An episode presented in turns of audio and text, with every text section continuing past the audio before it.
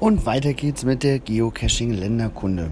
Heute fahre ich auf meiner Radtour von Ljubljana in Slowenien nach Mailand. Werde ich nicht an einem Tag schaffen für die kritischen Zuhörer. Wir werden mir zwei Tage Zeit nehmen dafür. Aber ähm, deswegen werde ich heute meinen Fokus legen auf das Spiel Geocaching in Italien. Italien hat derzeit 28.500 aktive Geocaches und Spieler im letzten Jahr gab es aus Italien etwa 12.700. Ähm, Geocacher, die in Italien gecached haben, waren ein bisschen mehr. Das waren 50.600 im letzten Jahr.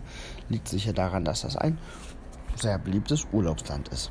Italien hat ein Souvenir, das heißt für alle, die dort einen Geocache gefunden haben, die bekommen ein Souvenir ins Profil. Ähm, der Geocache mit den meisten Favoritenpunkten heißt The Snail.